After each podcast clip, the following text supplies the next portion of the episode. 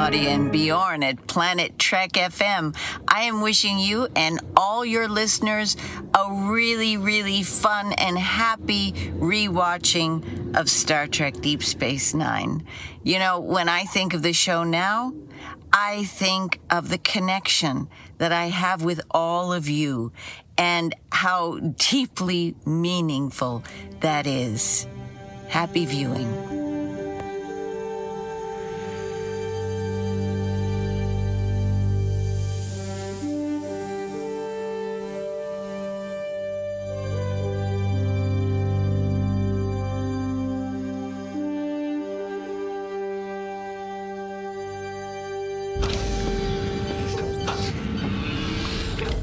Moin und herzlich willkommen zu einer neuen Ausgabe von Planet Trek FM, die ganze Welt von Star Trek, mit mir, eurem Ruhl, dem Obskuren. Und wenn ihr euch fragt, warum ich heute klinge, als hätte ich einen Kopfkissenbezug über dem Kopf, nun, ich habe einen Kopfkissenbezug über dem Kopf, denn das ist das, was wir Obskuren tun. Doch dazu später vielleicht etwas mehr. Ich nehme ihn mal kurz ab Ah, ich glaube, das ist besser so.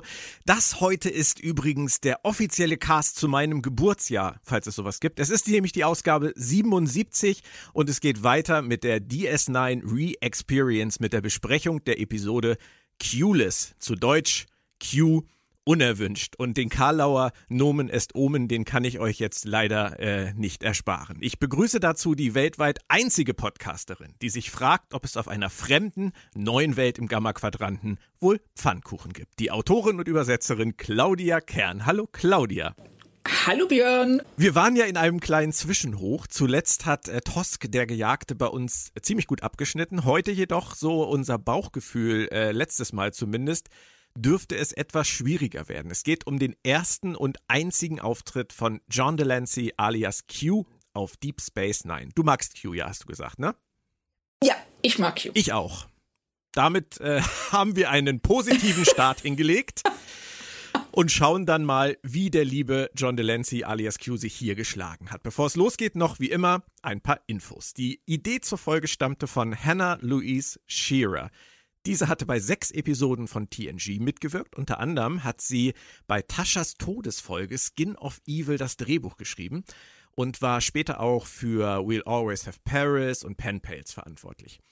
Witzigerweise verließ sie die Produktion aber nach der ersten Staffel, um dann hier nur für eine einzige Episode zu Star Trek zurückzukehren. Denn Q-less war ihr endgültiger Abschied von Trek. Das Drehbuch schrieb auf ihrer Vorlage Robert Hewitt Wolf, der damals mit A Fistful of Datas bei TNG sozusagen den Türöffner geliefert hatte für seine Zeit bei Deep Space Nine. Q-less war dann hier sein erstes Drehbuch. Und ich möchte mal sagen, es war sicherlich nicht sein Bestes. So viel können wir schon mal vorwegnehmen. es folgten aber 36 weitere und viele, viele echte Perlen, wie zum Beispiel Shadowplay, The Wire, Past Tense Zweiteiler, Way of the Warrior Zweiteiler, Homefront und Paradise Lost oder Trials and Tribulations. Also Robert Hewitt Wolf der blieb der Serie bis zum Ende treu und der hat noch richtig abgeliefert. Paul Lynch führte Regie und ja, das ist nach A Man Alone und Babel hier nun schon das dritte Mal in dieser ersten Staffel. Soweit zu den Fakten. Claudia, letzte Chance. Wollen wir mit dem Fingerstippen und diese Episode einfach für immer vergessen machen oder wollen wir uns doch durcharbeiten? Es ist deine Entscheidung, du hast fünf Sekunden Bedenkzeit. Oh Gott, das ist hart. Ähm, Oh, der Druck, ich halte es nicht aus. Okay, gehen wir einfach durch. Boah, bist du krass drauf. du hättest das jetzt echt abkürzen können. Das wäre dann jetzt mit, äh, ich lass mich gucken, vier Minuten wäre das doch ein echt schöner, runder Cast gewesen. Aber gut. Also, es ist schon sehr, also der Gedanke war verlockend, aber ich dachte, es gibt dann doch das ein oder andere, was an der Folge interessant ist und will ich sagen, traue ich mich zu sagen, gut. Hm. Ähm, ich weiß ja nicht genau. Gucken wir mal, wie wir da durchkommen. Der Teaser, das war wieder ein typischer Siddick, oder? Oh, also als. Also ähm, das Highlight für mich war sicherlich die Granini Minibar Flasche auf dem Tisch. Ich weiß nicht, ob dir die aufgefallen ist. Nein. Ähm, an der habe ich mich optisch festgehalten, um äh, die Szene einigermaßen geistig gesund zu überstehen. Und natürlich O'Briens ähm, Blick im Hintergrund. Ja. Aber was da im Vordergrund passiert, war schon sehr peinlich. Also äh, meine These ist ja wirklich, keiner praktiziert Overacting so sympathisch wie Alexander Siddig. Das ist schon echt heftig, was er da ab, abreißt. Ja, er ist halt super enthusiastisch. Ja. Und ähm, das bewahrt ihn auch davor, in der Szene total creepy zu wirken. Weil wenn er, wenn er am Ende dann rausgeht mit äh, O'Brien zusammen und dann sagt so, hey, die Geschichte hier von meiner Prüfung, damit kriege ich jede rum. Ja. Dann denkst du, dann, dann denkst du schon so, ähm, du bist schon Arsch, oder? so. Ja, sein Ego ist durchaus vorhanden. Ähm, aber was ich mich bei dieser Szene eigentlich viel mehr gefragt habe, es ist da im Reprimat ja echt kaum was los eigentlich. Warum zur Hölle ja. sitzt O'Brien fast auf dem Schoß von Begiers Begleiterin? ich meine, sollte er zuhören? Wollte er zuhören? Ist er irgendwie eher der übergriffige Typ? Was, was geht da? Also meiner, ich, ich habe mich das auch gefallen, ist mir auch aufgefallen, dass die da äh, wirklich enger aufeinander hocken als auf einer Viererbank im Bus. Und gleichzeitig aber der ganze Rest der ähm, des Ladens leer ja. ist. Also meine meine Theorie ist, dass ähm, O'Brien schon da saß und Bashir mit äh, seiner Eroberung in Anführungszeichen dazu kam und sich extra so mm. nah setzt, damit O'Brien hören kann, wie cool er ist. Ja, das halte ich tatsächlich für die schlüssigste Theorie. Auf die bin ich auch gar nicht gekommen. Oder? Ja. Aha. Denn ansonsten hätte ich halt gedacht, so Restaurant, du kommst ins Restaurant rein, setzt dich irgendwie nett dahin mit, mit deiner Begleitung und dann kommt irgendein anderer Gast rein und setzt sich genau auf den Stuhl an deinem Stuhl. Da denkst du doch halt ja. auch, äh, Alter. Aber so rum ja, wird ein Schuss raus. Also total. Kann ja. ich total nachvollziehen. Es ist ja auch in gewisser Weise so der Anfang dieser äh, O'Brien-Begier-Bromance, wenn man so will, oder? Es war, glaube ich, die erste richtige Bromance-Szene. Das dachte ich auch, weil vorher haben wir ähm, Bashir ja relativ isoliert vom Rest der Besatzung, abgesehen von Dax. Und hier ähm, haben wir das erste Mal eine Begegnung zwischen den beiden, wo du diesen kurzen Austausch hast und O'Brien, der die Augen verdreht. Und, ähm, und du merkst aber schon, so hey, alleine durch diese beiden unterschiedlichen Akzente, die sie im Original ja. haben, also Bashir mit diesem sehr Upper-Class-Englisch mhm. und äh, O'Brien eben so mehr so die Arbeiterklasse, dass da direkt schon so, ein, so, ein, so, so eine Spannung ist, dass du eben, die du für so eine Bromance sehr gut nutzen kannst. Ja. Das fand ich auch total schön. Wenn man das natürlich weiß, was da später draus wird, dann ist diese Szene umso schöner. Sonst würde einem die wahrscheinlich gar nicht groß auffallen. Das ist einfach. Richtig. So. Ähm, ich hatte ja von dir die Hausaufgabe, ähm, eine schöne Szene zu finden an dieser Folge. Also was Positives auch an dieser Folge. Für den Fall, dass mir die restliche Folge nicht gefällt. Darüber haben wir jetzt ja noch gar nicht so genau gesprochen. Aber ich möchte eine schon mal so in die Diskussion werfen, nämlich als Cisco anruft, der Schlafzimmerblick von Begier. Da klappen innerhalb von einer Millisekunde seine, seine Augenlider runter. Von, er, er guckt sie das mit großen Augen an und auf einmal hat er sie auf Halbmast. Ich finde das so gut, wie er das spielt. Das, das ist so richtig, das ist. du, das ist mir überhaupt das nicht aufgefallen. Das musst du dir nochmal angucken. Ja, Mach ich gucke nochmal rein. ja. Also das kommt auf jeden Fall in den Topf. Da habe ich, hab ich schallend gelacht und es ist immer gut, wenn ich, wenn ich gute Laune kriege. Von daher habe ich das mal ja, auf die Liste gesetzt. Ich möchte aber jetzt noch was zu Cisco sagen. Ähm, die beiden werden ja von Cisco gerufen und kommen dann äh, an dieses Shuttle, an diese, an diese, äh, dieses Shot, was äh, zu dem Shuttle führt. Und da ist ja sofort richtig Drama. Also man hat das Gefühl, die Musik ist dramatisch und Kira und Cisco sind ganz aufgeregt und es eilt, es eilt, es eilt. Und da habe ich dann irgendwie gestutzt, denn als Cisco ihn angerufen hat kurz vorher, da war das halt eher so, hey Doktor, pff, komm mal rüber. So voll easy drauf, ich weißt du? Und dann ein paar Sekunden später geht da alles so den Bach runter habe ich irgendwie gedacht, ob sie das wohl wirklich so drehen wollten, dass das direkt hintereinander ist. Das kam mir irgendwie komisch vor. Also es kam mir auch total seltsam vor, aber ich finde, das ist schon eine sehr gute, ja, trifft das Motiv der Folge schon sehr gut, weil ganz oft passen die Dinge hier nicht zusammen. Also die Situation und die Reaktion auf die Situation, die die stimmt halt nicht. Also das ist, als ob du hier zwei verschiedene Dinge zusammengeschnitten hättest, die gar nicht zusammengehören. Ja. So Cisco, der sagt, ähm, wenn, du, wenn du Bock hast, komm doch mal vorbei. Ja. Und dann auf einmal, oh mein Gott, sie werden alle sterben. und, äh, Kann ja auch gerade erst passiert sein. Vielleicht war ja vorher noch alles chillo und dann auf einmal innerhalb von ein paar Sekunden hat Kira dann gesagt, so jetzt, jetzt wird's wirklich dringend. Man weiß es nicht, aber ich fand es ja, merkwürdig zusammengemischt. Also es ist skurril. Ja. Es ist wirklich skurril. Ja. Dann haben wir die große Überraschung, nachdem sie es dann natürlich geschafft haben, das Shuttle aufzumachen. Wasch ist im Shuttle. Mochtest du die in TNG? Äh, ja. Ich, ich, muss gestehen, ich mochte sie. Und du? Ich mochte sie auch. Ich finde, Jennifer Hattrick hat das auch immer super süß gespielt bei ihren Auftritten in TNG. Hat auch immer gut zu Patrick Stewart gepasst. Ähm, ja. Alles gut. Ähm, aber es hat mir doch ein paar Fragezeichen ins Gesicht äh, gebracht, als O'Brien sie angesprochen hat. Wasch. Und ich habe so gedacht, Bajor? What the fuck?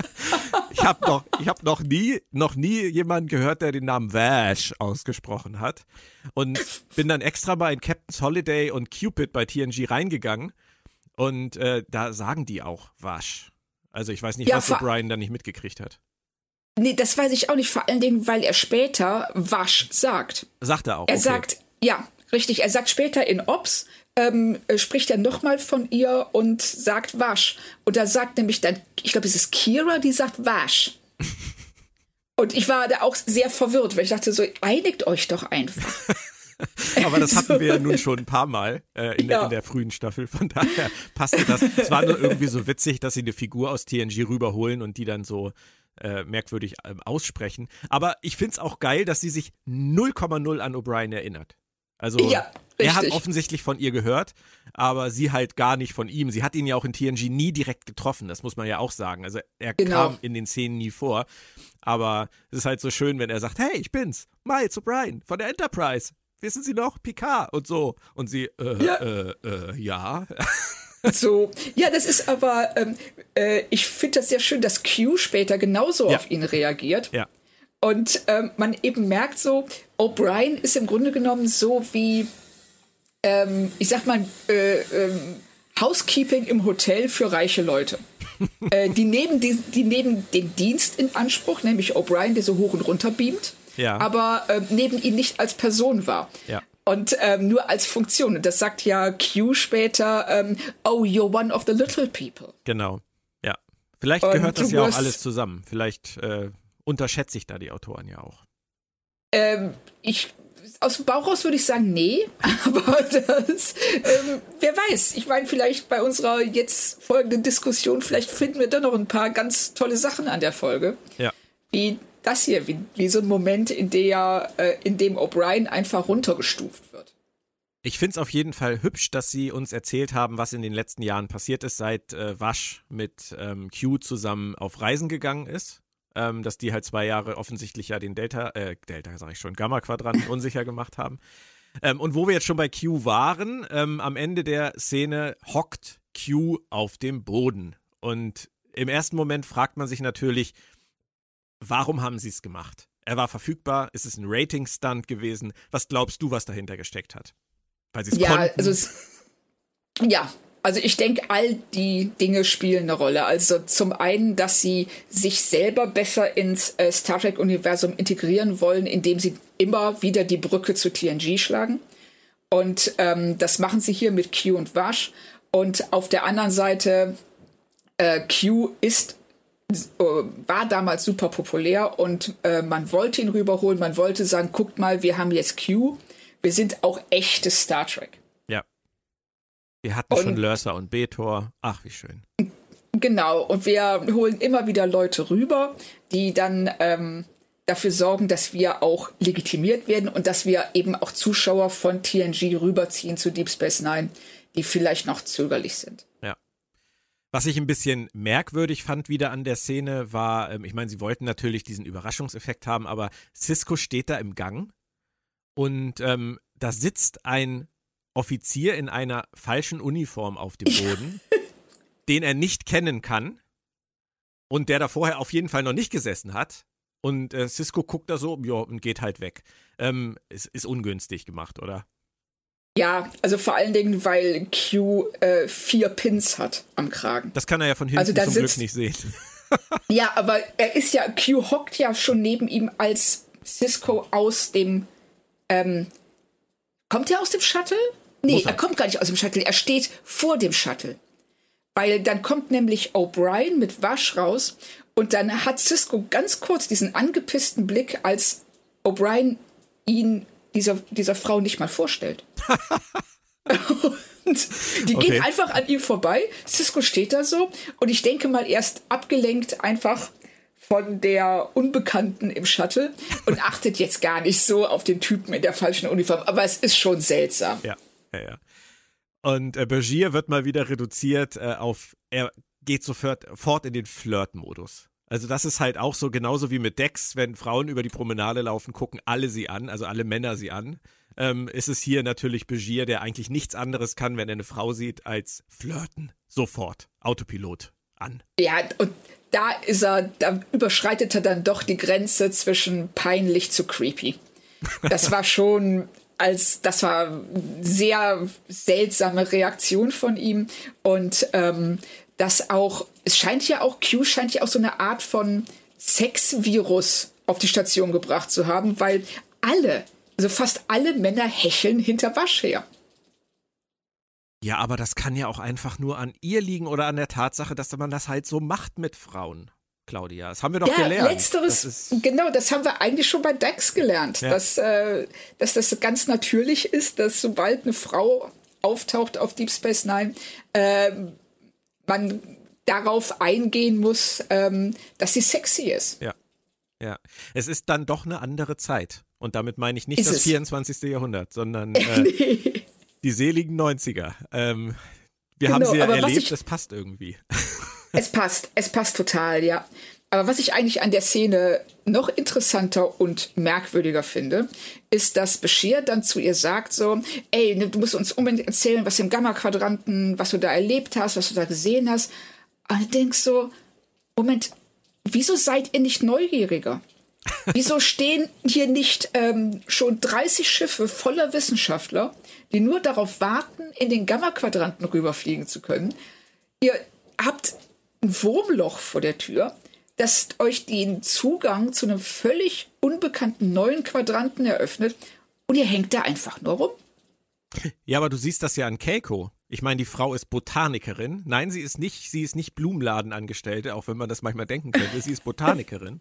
Und obwohl ihr Mann ihr das anbietet, ist das Einzige, was ihr dazu einfällt, ich will aber keine Hilfe. Sie müsste genau, eigentlich sofort sagen, oh, wie geil. Genau.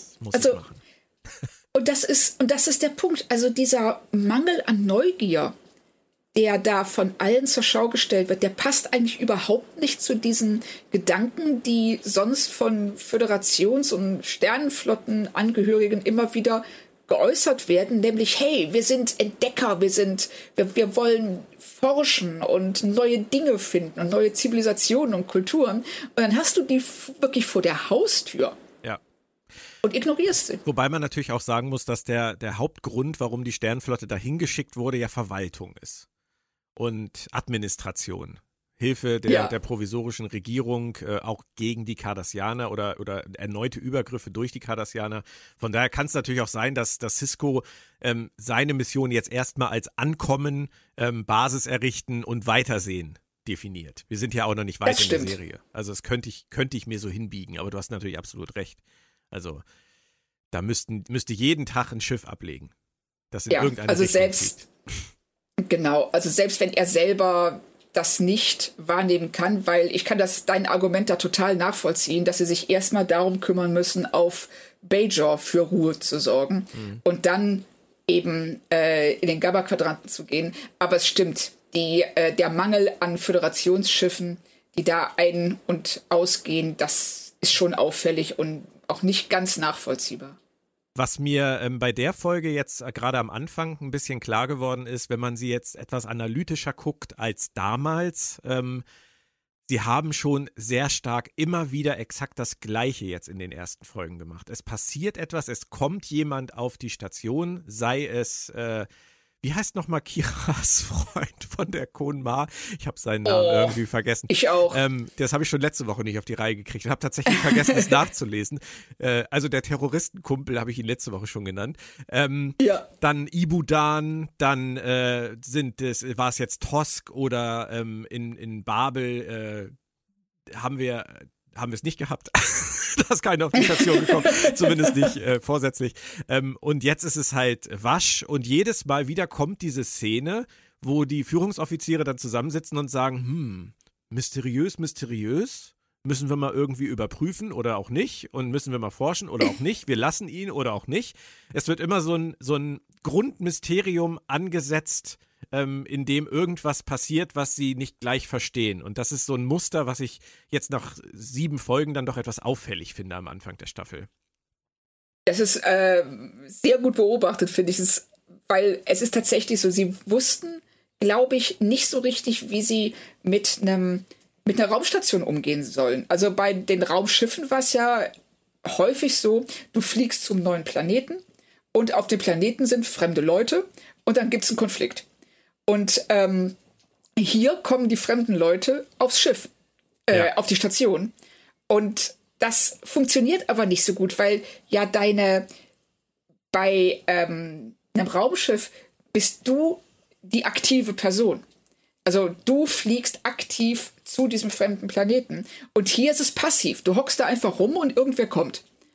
Und dann musst du darauf reagieren. Und das setzt dich immer in die Defensive und mhm. auch macht das Ganze viel statischer, als es auf einem Raumschiff der Fall wäre. Und das fällt hier, ich glaube, deshalb fällt es auch so stark auf, dass sich dieser Ablauf ähnelt. Ja. Ist ja vielleicht auch am Anfang einer Serie zu verschmerzen, aber es ist mir damals halt auf keinen Fall so extrem aufgefallen. Und um das noch nachzureichen, Tanalos heißt der gute ah. Mann. Aber er ist halt kein Surmak Rehn, ähm, den ich niemals vergessen werde, sondern er ist halt nur ein Tana-Loss. Das finde ich jetzt auch tatsächlich nicht so äh, erinnerungswürdig. Aber wir haben es nochmal erwähnt.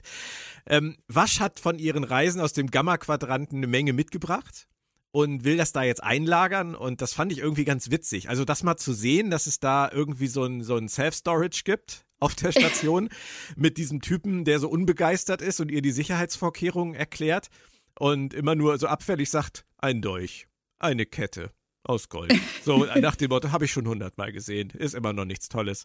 Und dann kommt am Ende dieses Gerät, bei dem ich echt gedacht habe, ähm, wieso sagt ein Bajoraner, sowas habe ich noch nie gesehen? Oder sowas ähnliches. Ich finde, das Ding sieht original aus wie ein, wie ein Orb. Ja, genau. Das war auch mein erster Gedanke, als sie das aufmacht, war auch tatsächlich, dass das ein Orb ist. Also, ich finde die ganze Szene total seltsam, weil in welchem Self-Storage oder Banktresor ist es denn üblich, dass du dein, dass du das, was du in dem Tresor verstauen willst, erstmal demjenigen zeigst, der da die Sicherheitsvorkehrungen ähm, oder die, die, die, die, der da irgendwie diese Storage leitet. Also, klar, ne, sie wollen uns Sie müssen uns irgendwie dieses Teil zeigen am Ende und dann eben auch beweisen, dass äh, Wasch ähm, Sachen stiehlt oder Sachen an sich bringt in irgendeiner Weise. Und sie müssen die Auktion vorbereiten. Aber es ist schon seltsam, oder? Ich habe ehrlich gesagt selber noch nie ein Bankschließfach gehabt, aber ich kenne das eigentlich auch aus Erzählungen oder aus Filmen und Serien nur so, dass man das halt, dass man da halt das reintut, was man reintun will. Ja, du kriegst halt einen Schlüssel ja. und ähm, dann kannst du da reinlegen, was du willst. Also Wobei da ich mich steht dabei keiner immer neben. frage, wenn, wenn, da, wenn ich jetzt der Meinung bin, irgendwie da ist was draus verschwunden, ähm, habe ich auch keine Möglichkeit zu beweisen, dass ich es reingelegt habe. Hm. Wasch kann sagen, hier, yeah. Kette, Gold, haben sie gesagt, haben sie aufgeschrieben. Jetzt ist sie weg. Ist ja vielleicht gar hm, nicht so dumm. Ja, ne, so gesehen schon. Das, äh, da steht wieder mal Sicherheit gegen Privatsphäre. Auf jeden Fall, ja, ja. Aber trotzdem, und, ich, ja. Und ich finde auch sehr schön, dass nachdem sie den Nicht-Orb rausgeholt hat und ihm gezeigt hat, dieser Seesack sieht doch genauso voll aus wie vorher, aber dieser ähm, Tresortyp weiß irgendwie auf magische Weise, dass es das war. Ja. Und sagt dann so, ja, und das ist jetzt das, der letzte Gegenstand. Genau. Da ist nichts Kleines mehr in dem Sack drin. Nee. Ja, es ist, äh, es, ist, es ist ein bisschen schräg, aber es passt auch wieder zu dem, was du vorhin schon gesagt hast. In dieser Folge sind einige Dinge, die sich immer wieder wiederholen, die ein bisschen merkwürdig geschrieben sind. Merkwürdig gemacht sind, merkwürdig komponiert sind, merkwürdig durchdacht sind. Naja, auf jeden Fall, äh, Wasch äh, wird dann erstmal von Cisco abgefangen, das führt aber zu gar nichts. Und auch das ist ein Muster, was mir in dieser Folge aufgefallen ist. Dialoge führen zu gar nichts. Ja, ähm, das Quark, ist es. Quark beobachtet sie, das führt immerhin später zu was. Und äh, Cisco überredet sie dazu, mal zur Erde zu fliegen und da vielleicht mal irgendwie. Das ist aber alles so ein bisschen ähm, letztendlich bla bla. Und in den Bereich fällt auch für mich eine Szene, wo sie versuchen, noch ein Mysterium aufzubauen. Und das ist so eine totale Wegwerfszene, finde ich, dass mit dem Shuttle doch eigentlich alles okay war. So nach dem Motto, ja. was ist denn da eigentlich passiert? Hier ist gar nichts los. Und ich frage mich, warum brauchen sie diese Mysterien überhaupt? Wir wissen doch längst, dass Q mit an Bord war oder dass Q was damit zu tun hat. Warum müssen die so blöd rumrätseln mit uns zusammen? Ja, vor allen Dingen, ähm, es, es war ja letzten Endes, ne, wie wir ja später erfahren werden, gar nicht Q. Richtig. Aber alle gehen in dem Moment davon aus. Und deshalb äh, ist die Szene total unnütz. Oder sind sie? Nee, Moment, die wissen doch zu dem Zeitpunkt noch gar nicht, dass Q da ist. Nein, nein, das, oh. wiss, das wissen sie nicht. Aber wir wissen ja, dass Q da ist. Und sie, sie, sie bauen, Richtig, sie, stimmt. Sie, sie machen halt, sie machen extra eine Szene, die zu gar nichts führt. Weil dieses, ja. das Schiff, hm, hm, war eigentlich alles okay. Das, das wird ja auch nie wieder aufgegriffen. Also nee, klar, es, es ist natürlich relevant, weil wir dann am Ende vielleicht, wenn wir rekapitulieren, sagen, ja, okay, das war auch schon dieses Orb-Ding. Ja, genau, aber, aber das, ähm, das vor allen Dingen, weil Dax das ja später ähm, nochmal thematisiert und sagt so, hey, Moment mal, Graviton, das ist doch genau wie beim Shuttle, da wurde das auch abgezogen. Aber das ist ein weiter Weg, bis wir da hinkommen, Claudia. Das kann ich dir oh, sagen. Ja. Ähm, das so. Also, Aber ich fand das äh, noch ganz, ganz kurz zurück zu der ähm, Szene zwischen Wasch und äh, Cisco. Oh, bitte. Ähm, ich ich finde das sehr schön, dass er direkt so gentlemanmäßig erstmal ihren, ihren Seesack nimmt. Und ähm, der Seesack finde ich auch generell ist eines der Highlights der Folge, wo der überall auftaucht mhm. und auch äh, in unterschiedlichen ja, Vollheitsgraden. Vollheitsgraden? ja, mir fällt jetzt keine Fülle gerade. Vollheit, Vollheit ist, ist nicht so wirklich ein Wort, oder? Ich finde es schön. Ich finde es vor allem immer schön, wenn sowas von Übersetzern kommt oder Übersetzer. Großartig. Ja. In dem Fall. Vollheitsgrad. Upsa. Vollheitsgrad. Könnte man auf einer Party auch mal sagen. Vollheitsgrad ist heute aber wieder extrem. Gut, ähm, ja. Aber der Seesack ist, ist toll, das stimmt. Aber es ist auch wieder Cisco, der es wieder physisch angeht, ne? Er trifft ja. sie und greift zu. Ja, und auch ohne sie zu fragen. Ohne sie zu fragen, genau. Er nimmt einfach den Seesack von der Schulter und ich wäre dann so, äh, hallo? Oh, stell dir, das mal, stell dir das mal vor in der Realität und in der Öffentlichkeit. Ja, du gehst genau. einfach irgendwo in der Stadt an der Oma vorbei, nimmst dir die Handtasche weg und sagst so. So, jetzt komme ich, ich mit. Die jetzt. Ich trag die. Ja, das und das, äh, ich, Geil. Ich, ich, ich fand auch ganz seltsam, als Cisco dann kommentiert irgendwie, dass Wasch ja gar nicht Picards Typ ist. Ja. So, the fuck? Erstmal ist das eine absolut unangemessene Bemerkung und dann, woher will er das wissen? Ja. Naja, er, er fand ihn wohl als äh, in seiner Funktion als Locutus ein bisschen extrem spröde. ähm, keine Ahnung. Ich, also ich finde ich, auch, das kommt auch so aus dem Nichts. So, das ist so, eine, ja, so ein Kommentar. Weiß ich auch nicht, wo, was, was das bringen soll. Vor allem, weil alle, alle fliegen auf Wasch, aber er sagt, also Picards Typ ist das nicht. Ja, das ist so, also da merkt man aber auch, was in der Folge ja mehrfach ähm, rausgestellt wird, diese Rivalität zwischen ihm und Picard. Hm. Ja, das stimmt. Das, ähm, kommt da, finde ich, das erste Mal äh, in der Folge richtig raus und wird ja dann später auch relativ äh, deutlich in den Vordergrund geschoben. Ja, das stimmt. Ähm, ich, ich wollte noch einmal eben ganz kurz darauf zurückkommen, dass ich dieses Mysterium ja nicht gebraucht hätte, weil dann fangen ja diese Stromausfälle plötzlich an. Und das, genau. die, die ziehen sich ja so durch. Also das ist ja Stromausfall 1 bis 7 in der Folge und jedes Mal, was ist hier bloß los? Also das hätte mir komplett gereicht. Und anzunehmen, Richtig. dass Q dahinter steckt, wäre jetzt, finde ich, auch ein bisschen, ein bisschen lame irgendwie, weil das ist doch, es ist wirklich überhaupt gar nicht seine Art. Das ist. Nein, und das, was sollte er damit bezwecken? Das passt nicht zu ihm, das passt nicht zu seinem Auftreten und auch die Art und Weise, wie er in der Folge mit den anderen umgeht, macht direkt deutlich, dass er damit nichts zu tun hat. Ja. Mich hat an der Stelle, wo das erste Mal dieser Stromausfall kam und ich dachte, das ist nicht sein Stil, habe ich gedacht, das erinnert mich eigentlich, wenn ich ehrlich bin, total an äh, Farpoint. Dieses ganze Mysterium, ja, mhm. ähm, dass Q da ist und alle denken, ähm, er würde sie irgendwie ärgern wollen, aber in Wirklichkeit ist er nur der Beobachter der Situation, wo es darum geht, etwas zu bemerken, was man am Ende freilassen muss und was dann seinen Heimweg antritt. Ähm, das haben sie von Farpoint eigentlich komplett übernommen. Inklusive Richtig, Q. inklusive, genau, inklusive Q, inklusive des Endes. Also sie sind da schon sehr nah an Farpoint. Also so nah, dass ich mich gewundert habe, dass Q es nicht irgendwann anspricht. Guck doch mal in die historische Datenbank, genau. Leute. Das haben wir doch alle schon gehabt. O'Brien ist ja in dem Fall jetzt hier in der Folge sofort wieder irgendwie der, der Fremdenführer, der, äh, der, äh, wie soll man sagen, der, der Gentleman-Host.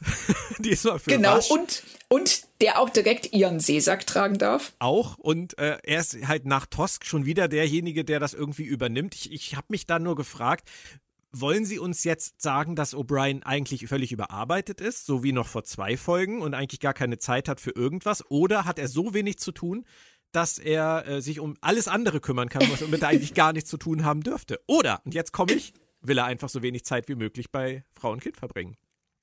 Ja, letzteres wurde ja in der Folge, also in ähm, Captive, Captive Pursuit schon angesprochen, dass er vielleicht doch lieber in die Kneipe geht, als ja. äh, bei Keiko und Molly zu sein. Und hier also er ist so ein bisschen der Portier, ne? So ja. der Hotelportier, der ähm, die Gäste empfängt und dann rumführt und alles erklärt. Und das passt jetzt nicht so richtig zu der Funktion, die er hat. Ich hatte mich auch gefragt, ob sie ihn vielleicht am Anfang so ein bisschen ähm, als, als Mädchen für alles eingesetzt haben, um das einfach auch gerecht alles zu verteilen, weil es ergibt keinen Sinn, dass das zum Beispiel Dex macht. Weil die hat eigentlich ja. immer Dienst auf der Ops. Begier ist ein Arzt O'Brien ist halt so undefiniert. Und dies, ja. deswegen haben sie ihn vielleicht einfach am Anfang immer so ein bisschen rumgeschickt, weil sie niemanden hatten. Ich könnte mir das auch vorstellen. Wer soll es denn sonst machen? Also du kannst Odo nicht losschicken, weil ähm, der vergrault die Hälfte der Leute direkt von der Station. Ja. Und du kannst, äh, Cisco hat anderes zu tun, die Brücken, also die Ops-Besatzung hat anderes zu tun und O'Brien ja, der ist halt tatsächlich der, der am verfügbarsten ist. Das ist völlig recht. Kira wäre halt noch eine gute Wahl eigentlich als erster Offizier, aber die hat halt immer irgendwo einen Knopf zu drücken. Da muss man dann auch immer bereit sein, wenn es heißt, Kira, jetzt. Sie durfte dieses Mal sogar an Reglern drehen, an äh, schieben. Boah, boah.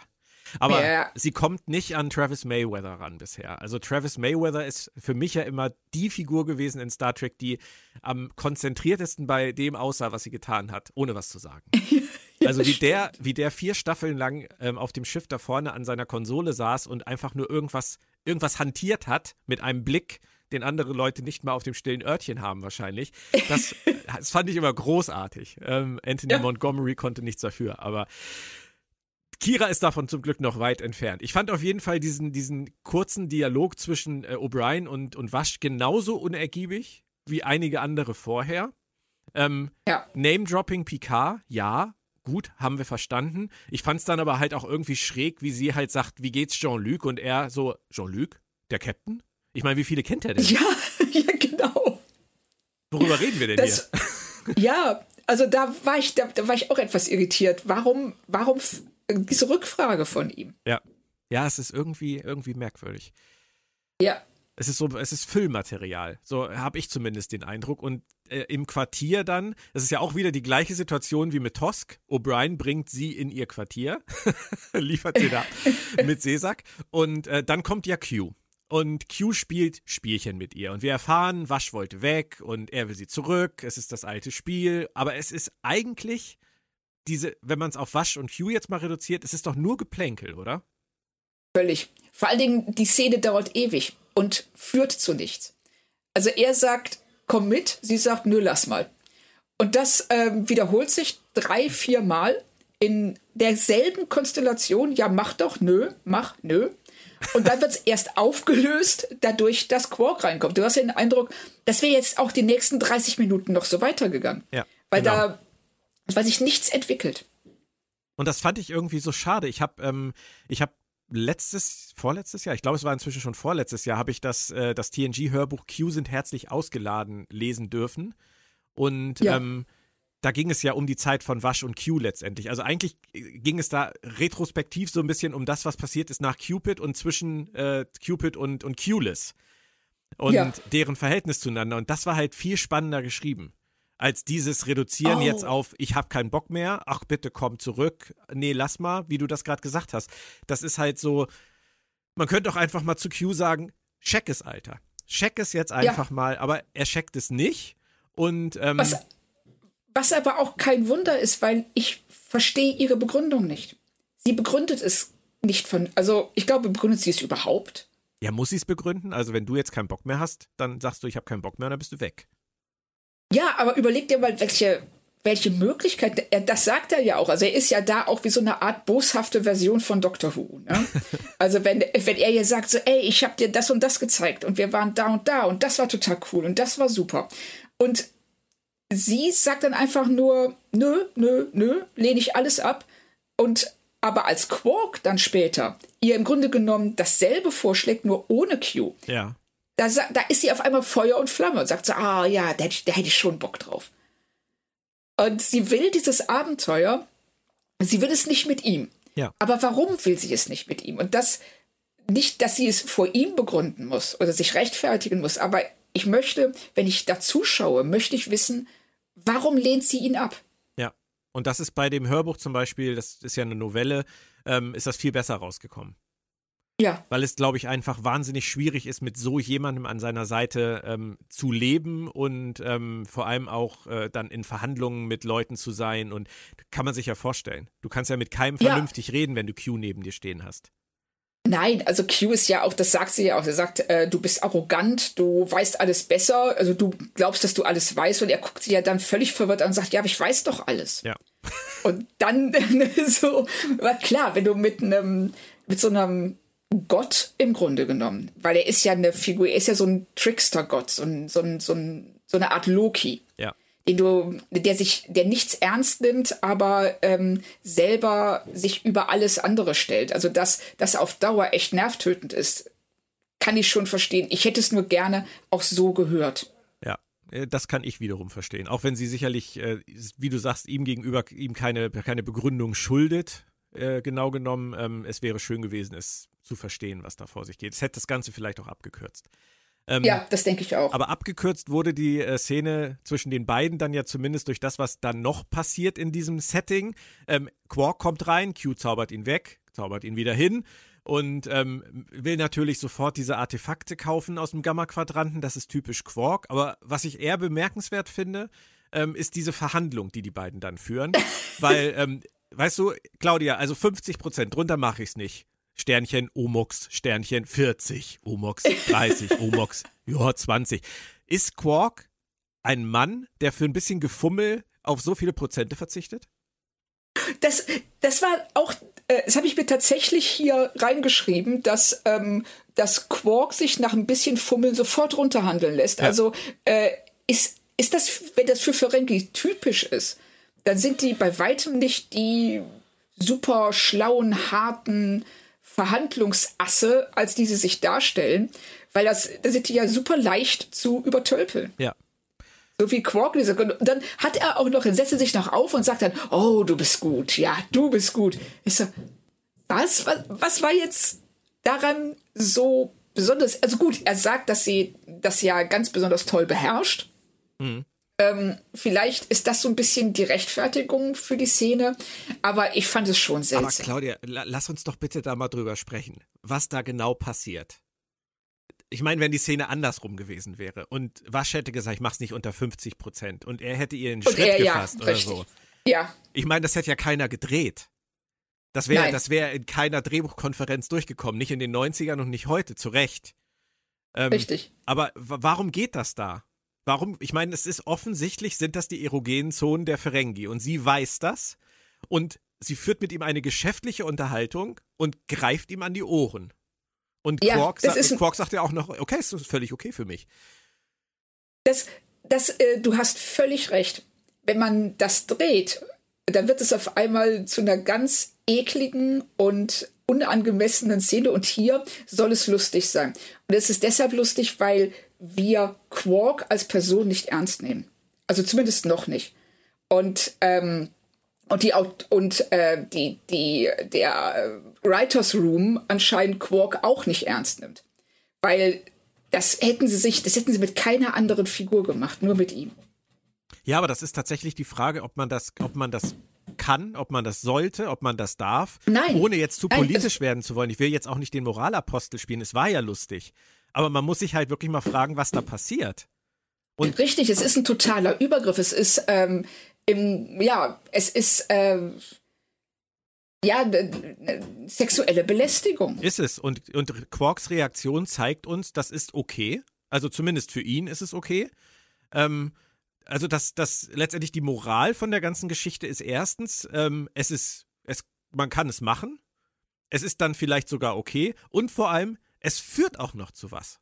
Das heißt, diese Richtig. Übergriffigkeit, die führt auch noch zu dem gewünschten Ergebnis. Und alle sind glücklich. Also ich, ich finde, genau. das ist schon ein starkes Stück, was sie sich da zusammengeschrieben es, haben. Gut, ne, ich meine, auf der anderen Seite ähm, kommt er ja auch sehr schnell darüber hinweg, dass Q ihn einfach äh, wegzaubert und wieder hinzaubert. Da geht er mit keinem Wort drauf ein. Vielleicht hat er es nicht gemerkt. Doch, er merkt es. Du siehst ja, dass er für so, so kurz stutzt ja. und dann einfach drüber hinweggeht. Dann, also was die Folge ja im Grunde genommen sagt, ist, ähm, Quark ist eine äh, zwielichtige Figur und es ist okay, zwielichtige Methoden einzusetzen, um bei ihm zu, be zu bekommen, was man sich wünscht. Mhm. Ja, es, und ma das es macht es alles nicht besser. Nein, es macht es nicht besser. Also je, je länger man darüber redet, desto deutlicher wird eigentlich, dass diese Szene eklig ist. Ich, ja, und ich will das auch wirklich gar nicht irgendwie so moralisch überhöhen, aber es ist einfach nee, nee, nee. ein Ding, was man sich mal fragen sollte. Ähm, ja, genau. Und äh, warum man, äh, äh, warum es andersrum nicht funktioniert, warum es mit keiner anderen Figur auf der Station funktioniert hätte, ja. Außer vielleicht mit Rom. Vielleicht, ja, klar. Vielleicht. Aber, Aber warum funktioniert das mit Q? Also ich finde das eine ganz interessante, äh, mit, mit Quark, ja. nicht mit Q. Ja. Das ist eine ganz interessante Frage. Ja. Dürfen wir Figuren so behandeln, weil wir sie nicht ernst nehmen, wäre dann die nächste Frage. Aber ich glaube, das äh, führt zu weit. Es ist ja auch letztendlich eine ähnliche Konstellation, die wir uns schon, äh, die uns aufgefallen ist, wie in der letzten Woche mit diesem Vertrag. Übrigens, ähm, das war ja eine Szene in der letzten Folge, da sind wir gar nicht mehr drauf eingegangen, die ja gar nicht mehr aufgelöst wurde. Also Cisco hat diese Unterhaltung mit Quarks Angestellter und ähm, stellt sie dann in den Schrank und äh, es kommt ja aber nie mehr was dabei raus. Ob das nun, ob er da nun Quark drauf anspricht oder seine Verträge in Zukunft anders gestaltet werden müssen. Aber schon da haben wir uns gefragt, wer sieht eigentlich Quark so? Quark muss sich in Verträge reinschreiben, dass er Leute befummeln darf. Und Quark ist ein Mann, der, wenn er befummelt wird, obwohl er es gar nicht will, ähm, auf die Hälfte seines Profits verzichtet. Was, wer, wer schätzt ihn da wie ein? Also ich schätze ihn völlig ja. anders ein. Ich auch. Also ich halte ihn für viel gewiefter. Und das wird ja auch später in der Auktionsszene klar, ähm, dass er gewieft ist und dass er weiß, was er tut. Und dass er sich so zum einen hier so einfach manipulieren lässt und in der letzten Folge äh, als so ein ja schmutziger alter Mann dargestellt wird, hm. der ähm, weiß, dass er ähm, sich äh, Sex mit unlauteren Mitteln erschleichen muss, weil er sonst nichts bekommen würde. Ja. Und so wirkt er, also sein Auftreten unterscheidet sich völlig davon, wie er in dieser Szene und in, diesem, dieser Vertragsszene dargestellt wird. Wir haben natürlich aber auch den Quark im Hinterkopf, den wir über sieben Staffeln kennengelernt haben. Und ich finde, es ist sehr wichtig, dass wir das mal im Auge behalten, ob sie das immer wieder machen. Das stimmt. Also ich, ähm, es ist auf jeden Fall so, dass sie sich auch, das merkt man hier gerade bei Quark, an die Figur rantasten. Dass sie auch noch nicht so richtig wissen, wie sie äh, ihn darstellen sollen. Und das wird, ähm, glaube ich, auch noch eine Weile so bleiben, weil er, weil, weil er eine schwierige Figur ist. Also er ist, ähm, er ist zwielichtig, er ist eigentlich ein Verbrecher, aber er, er ist gleichzeitig sympathisch. Ja. Und das, diese Ambivalenz, die es fällt ihnen nicht immer leicht, das darzustellen und deshalb ziehen sie ihn ins Lächerliche, um das auch zu verharmlosen. Stimmt. Stimmt. Ja, wir behalten das mal äh, im Blick. Und er ist ja nicht der einzige Mann, der in dieser Szene auftaucht und äh, eindeutige, äh, sagen wir mal, eindeutige Vorstellung hat, wie das Ganze laufen soll, sondern offenbar hat Wasch ja durchgehend geöffnet und jeder weiß, wo ihr Quartier ist. Also O'Brien hat da offensichtlich geplaudert. oder, oder man kann den Computer halt wirklich alles fragen. Nicht nur, wo sind die Waffen, sondern auch, wo ist unser neuer ja. Gast Wasch untergebracht. Ich will da mal kurz hin. Begier kommt auch und er ist sofort wieder im Flirt-Modus. Ähm, ja, wie er halt ist. Ich finde aber an dieser ja. Szene witzig, dass das die einzige Q-Szene in dieser ganzen Folge ist, wo Q für mich wirklich Q ist, nämlich als er Bashir über die Schulter guckt und seinen Schabernack treibt. Ja, das ist, das ist wirklich, das ist richtig klassisch Q. Und da verhält er sich so, wie wir ihn kennen, indem er einfach Leute in eine Situation bringt, die total unangenehm und peinlich ist, die sie aber nicht auflösen können und ähm, die sie einfach irgendwie durchhalten müssen. Das hat er ähm, mit der mit der Robin in der Robin Hood Folge hat er das gemacht in TNG und auch in anderen und das macht er hier auch und das war wirklich auch ähm, ein, ein schöner Moment, auch von allen Beteiligten echt gut gespielt. Ja. Das fand ich auch. Das ist dann meine zweite Szene, die mir an der Folge wirklich gefallen hat. Also kommt mit auf die ja. Liste. Ähm, aber dieser, dieser bunte Reigen an zusammenhanglosen Einzelszenen, der geht sofort weiter weil danach sitzt Begier dann auf einmal wieder im Reprimat und wartet auf Wasch. Und ähm, Q kommt als bajoranischer Ober verkleidet an und rät ihm ab, was mit Wasch zu machen. Und dann kommt, also der Overacting-Preis des Jahres. Und wir brauchen nie wieder darüber diskutieren. Es wird keiner mehr schaffen, das zu toppen, als Q ihn müde macht. Das. Und Alexander ja. Ich bin so müde. Wo du echt denkst, alter Schwede, wer war dein, wer war dein Schauspiellehrer? Kann ich den mal anrufen? Also, ja, genau so. Also, äh, egal welchen Schauspielkurs er vorher belegt hatte, er sollte sein Geld zurückfordern. Das ist so. Er sollte einfach nur die Szene schicken und sagen, ich will mein Geld zurück. Ja. Und also, also die, die ganze Szene ist ähm, zum Kopfschütteln peinlich. Ja. Und das, ja, und er so, oh, und, oh, ich bin auf einmal so müde. wie so ein, äh, irgend, irgendwie wirkt er wie so ein Kleinkind, das so tun will, als ob es müde ist und das total übertreibt. Ja, wie ein Furby. Der Furby meiner ja, Tochter, der hat, der hat auch immer gesagt, ich müde. bei dem ganzen Gerede werde ich schon richtig müde, aber das könnte auch an diesem Kopfkissenbezug liegen, der hier immer noch bei mir rumfliegt. Ähm, nenn mich Ruhl den Obskuren. Aber dazu kommen wir immer noch später. An dieser Stelle der Folge, Claudia, waren gut 25 Minuten um. Und ich habe mich wirklich original gefragt an dieser Stelle, was ist bisher eigentlich passiert? Ja. Also ich habe auch äh, bei der Folge ähm, öfter auf die Uhr geguckt als bei allen anderen zuvor. Also beziehungsweise ich habe bei den meisten gar nicht auf die Uhr geguckt, aber hier, als ich dann so guckte, denkst so, oh, die läuft jetzt seit 25 Minuten, habe ich gesagt, aber es ist nichts passiert. Ja. Und weißt du, an was mich das total erinnert hat? No. ich, Entschuldige, ich dachte, das wäre eine rhetorische Frage. Nee, glaube ich nicht. Ähm, kann sein, dass ich das häufiger mal mache.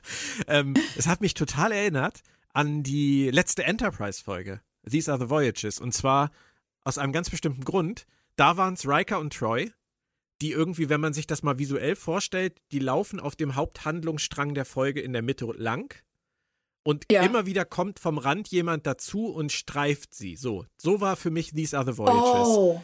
Und ich finde halt auch hier ist das genauso. Wasch und Q laufen auf dem Handlungsstrang in der Mitte durch und dann kommt immer mal jemand dazu. Aber eigentlich ist die DS9-Crew in dieser Folge, finde ich, die sind alle Gäste auf ihrer eigenen Party. Du hast recht. Das ist sehr schön ausgedrückt. Das stimmt absolut. Das, deshalb wirkt das auch alles so zusammenhanglos und ähm, konstruiert weil es, weil es das ist. Sie haben keine DS9-Folge geschrieben, bei der Q und Wasch vorbeischauen, sondern sie haben eine Q und Wasch-Folge geschrieben, bei der die DS9-Crew drumherum laufen darf. So, so genau. kam mir das vor. Richtig, es ist eine Auseinandersetzung zwischen Q und Wasch, die zufälligerweise auf Deep Space Nine stattfindet, was aber ansonsten keinerlei Bewandtnis hat. Ja. Aber thank God, O'Brien hat dann an einer Stelle Q gesehen und dann fällt endlich der Groschen und wir können in die zweite Hälfte der Folge starten. Und Cisco erinnert sich plötzlich, ich war da mal in einem Briefing, das fand ich sehr schön. wir hatten ja das Thema mit Bajor. Ähm, Richtig. Hier hat er mal aufgepasst und O'Brien zieht jetzt auf einmal alle Verbindungen. Sherwood Forest, Enterprise, Picard, Wasch, ah. Jetzt ist alles klar. Dann kommt wieder ein Stromausfall.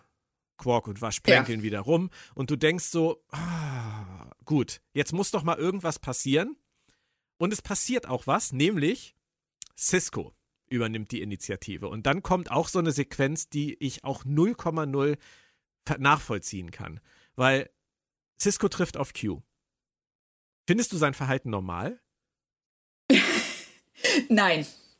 Also, ich finde sein, äh, sein Verhalten seltsam, vor allen Dingen, wenn er dieses Briefing hatte und also weiß, wer Q ist, was Q kann und wie Q tickt, dann ergibt sein Verhalten kein bisschen Sinn. Nee, er behandelt ihn wie so ein, wie so ein Schulhofrandalierer. Ja, genau, und das ist er ja gar nicht. Nee. Das ist, ähm, und, und ich finde, du merkst hier auch, dass sie ähm, versucht haben, diese Beziehung, die Q und Picard hatten, jetzt eine neue Beziehung zu schaffen zwischen Q und Cisco, aber es gibt keine Berührungspunkte. Die prallen einfach aneinander ab, weil ja, genau. Cisco ne, in ihm etwas sieht oder ihm was unterstellt, was er gar nicht ist. Und Q versucht, was aus ihm rauszulocken, was nicht da ist. Und wenn er bei dem Briefing aufgepasst hätte, du hast das eben so schön angedeutet, Q hat die gesamte Menschheit vor Gericht gestellt. Es ist ja, es ist natürlich in, in Encounter at Farpoint ist es nur etwas, ähm, was der Story dient. Aber trotzdem muss das ja irgendwo verzeichnet sein. Da ist ein allmächtiges Wesen von einer Rasse allmächtiger Wesen, der sagt, ihr dürft nicht weiter, weil ihr, es nie, weil ihr nicht würdig seid. Und ihr werdet ja. ab sofort beobachtet. Und dann taucht dieses allmächtige Wesen auf und Cisco benimmt sich so miesepetrig, arrogant und sitzt da und zieht immer einen Flunsch. Ja, und das ist, das finde ich ganz merkwürdig. Also das Verhalten ist, ist, ist mir ein absolutes Rätsel. Wirklich. Völlig. Vor allen Dingen, weil auch, ähm, und das bringt mich wieder so ein bisschen zu dem ersten Punkt zurück, die mangelnde Neugier. Stimmt. Das, ne, da ist nichts, also er hat kein Interesse daran herauszufinden, was genau Q möchte, ähm, wer Q ist. Ähm, in welcher Beziehung er zu Wasch steht oder ob es noch irgendwelche anderen äh, Aspekte gibt, die ihn auf diese Station gebracht haben. Er ist einfach nur so, ich finde dich doof, geh. Ja, und das Ganze runden sie dann wieder ab, äh, runden ab, in Anführungsstreichen, Strichen, Zeichen, nicht streichen. Sehr schön. Ja, ähm, mit Q und Wasch und er sagt wieder, wollen wir nicht doch und sie lehnt ihn wieder ab. Und er bleibt ja. wieder arrogant. Also Q ist in dieser ganzen Folge, du hast eben das Wort abprallen benutzt. Q ist in dieser ganzen Folge echt der, den keiner will. Ja. Aber der es einfach nicht schnallt. Nein, und das ist und äh, das hätte das Thema sein können. Weißt du, dass man äh, sagen würde, so, du hast es geschafft, durch dein Verhalten äh, dafür zu sorgen, dass keiner dich mehr mag. Und daraus, darauf hätte man aufbauen können. Aber stattdessen ist das was, was sie als selbstverständlich darstellen. Ja. Natürlich will keiner Q. Und deshalb prallt Q an allen ab. Und deshalb geht er dann auch am Ende. Aber das stimmt ja nicht. Mhm. Es ist ähm, ganz seltsam, also wie sie da mit äh, Q als Figur auch umgehen. Also, dass er sich das auch einfach gefallen lässt. Weil ja. er das nicht müsste. Und es wird uns halt mit dem Vorschlaghammer dargebracht. Immer wieder, immer wieder, immer wieder, bis wir Und, und ja. genau. Und mit der Faust. Und, und, mit der Faust. Und da sagst du was, äh, denn Cisco und Q können auch alleine Konversation betreiben. und das ist auch wieder so ein Avery Brooks-Moment, wo ich verstehe, wenn Leute sagen, er betreibt Overacting, weil wie er auf Q losgeht auf einmal und ihn anschnauzt, ja. Völlig die Beherrschung verliert. Das ist dann wieder zu viel der Emotionen, oder? Total. Also weil es auch, ähm, es, es ist nicht nachvollziehbar, was steht denn auf dem Spiel? Warum verliert er so schnell die Beherrschung, lässt sich so leicht provozieren? Und das ist ja auch was, was ähm, äh, Q nach dem extrem peinlichen Boxkampf zu ihm sagt. Der Schnauzer. Wenn, oh. oh Gott. The ja. man with the mustache. Ja, nach dem Marquis. Äh, das, und dann auch ähm, Ciscos ähm, ähm, Schlag und dann dieses ganz komische Grinsen, was er danach ja, auf dem Gesicht hat. Auf einmal hat. ist er wieder so gleichgültig. Weißt du, vorher, vorher ja. geht er ihm fast an die Gurgel und dann ist er wieder so, I'm not Picard. Ja, genau. Und das finde ich aber sehr schön. Also, äh, naja, eigentlich nicht, weil, ähm, weil hier dreht sich der Todfall der Folge zweimal um sich selbst. Er schlägt Q nieder. Q ist völlig überrascht davon und sagt, du hast mich geschlagen, Jean-Luc hat mich nie geschlagen. Dann sagt Cisco, ich bin nicht Picard. Ja. Also stellt sich in dem Moment über Picard, sagt so, ey, ich bin hier, jetzt ist ähm, ein neuer Typ in der Stadt und du passt besser auf. Ja. Und dann dreht Q das aber wieder, indem er sagt, stimmt, du lässt dich viel leichter provozieren. Mhm. Und das heißt, wir Q ist oben, Q ist unten, Q ist wieder oben. Ja. Und wir, ohne dass es ähm, großartig in Kontext gesetzt wird. Das heißt, wir haben hier so eine, eine kurze Achterbahn der äh, dieser Beziehung zwischen Q und Cisco, die aber nicht ja nicht herbeigeführt wird, sondern es wird, die hauen einfach da einen Text raus, der ihnen gerade passt, aber ja, in, im Kontext der Folge eigentlich gar nichts verloren hat. Und ich denke mal, dass sie vielleicht, obwohl das wahrscheinlich die Message war, die sie vermitteln wollten, dieses I am not Picard, das ist das, was sie rüberbringen ja. wollten, ähm, was ja meinetwegen auch legitim ist, das mal zu sagen, haben wir natürlich auch schon vorher verstanden, aber jetzt haben wir es nochmal von Q gehört, von jemand, der es wissen muss. Ähm, aber vielleicht ist das auch der Grund, warum sie nie wieder was mit Q gemacht haben, weil Q braucht als Gegenpol jemanden, der beherrscht ist, der sich nicht aus der Reserve locken lässt von ihm. Richtig. Und sie Richtig. haben im Prinzip alles, was man über Q und Cisco sagen kann, haben sie in dieser einen Sequenz gesagt. Ja, und das haben sie gemerkt. Dass ähm, Q ist ja auch ganz stark eine, er ist ja jemand, der provoziert, der Reaktionen provozieren will. Und äh, sobald du ihm diese Reaktion gibst, ist es langweilig. Und dann muss er eigentlich direkt zum nächsten übergehen. Und das haben sie hier auch gemerkt, dass sie ähm, keinerlei, ja, sie können ihn nicht greifen. Sie können Q nicht greifen, weil ihm der richtige Partner fehlt. Und das ist jetzt nicht irgendwie äh, gedisst gegenüber Cisco nee, nee. oder Avery Brooks. Es ist einfach, dass die beiden Figuren nicht zusammenpassen und nicht harmonieren. Richtig. Und deshalb ist das alles auch so steif und peinlich und gezwungen weil äh, sie Q auftreten lassen wie bei Picard, aber Cisco eben nicht Picard ist. Ja, stimmt. Aber die Folge muss weitergehen und äh, Quark hat im Hintergrund viel daran gearbeitet, dass jetzt endlich diese Auktion in Gang kommen kann. Und dann kam endlich der Moment. Ich habe letzte Woche im Podcast habe ich schon dich geteasert, habe gesagt, ich glaube, ich glaube, das ist die Folge. Und sie ist es tatsächlich. Ich habe auch am Anfang dieses ja. Podcasts schon darauf angespielt, die laufenden Kopfkissenbezüge. ist es nicht geil? Großartig. Als die aus dem Shuttle kamen, ich hatte, ich hätte das wirklich komplett vergessen, aber ich habe so gefeiert in dem Moment. das ist. Ey, yo, wir brauchen noch zwei Aliens. Oh na, wir haben das Budget ja schon komplett aufgebraucht. Aber hier von den aus der Besucherlounge hier die blauen Samtkissen, da können wir doch die Säcke, die, die Bezüge abmachen und über den Kopf drüber. Geil. Also, wie redet Großartig. man so wie, das ist ja wie Mandalorian eigentlich, nur schlimmer. Ja, richtig. Hast du mal versucht, also unter dem Kopfkissenbezug durch die Gegend zu laufen? Ey, das ist heiß. und stickig und ähm, ah. Also das war, also das war wirklich großartig. Und sie haben so, ja, wir rechtfertigen mir das. Ach, wir nennen die einfach die Obskuren. Die Obskuren. Oh ja, cool. Ja. oh mein Gott. Ja, aber egal. Äh, es kam direkt danach. Wir wurden sofort wieder abgelenkt durch Stromausfall, die 457. Weil wir hatten ja schon wieder fast vergessen, dass da ein Problem existiert. Und O'Brien sagt an der Stelle tatsächlich äh, nochmal so nach dem Motto, Q, Mensch, hör endlich auf. Und ich dachte nur, hey, wie, wieso glaubst du das immer noch? Was habt ja. ihr die ganze Zeit gemacht?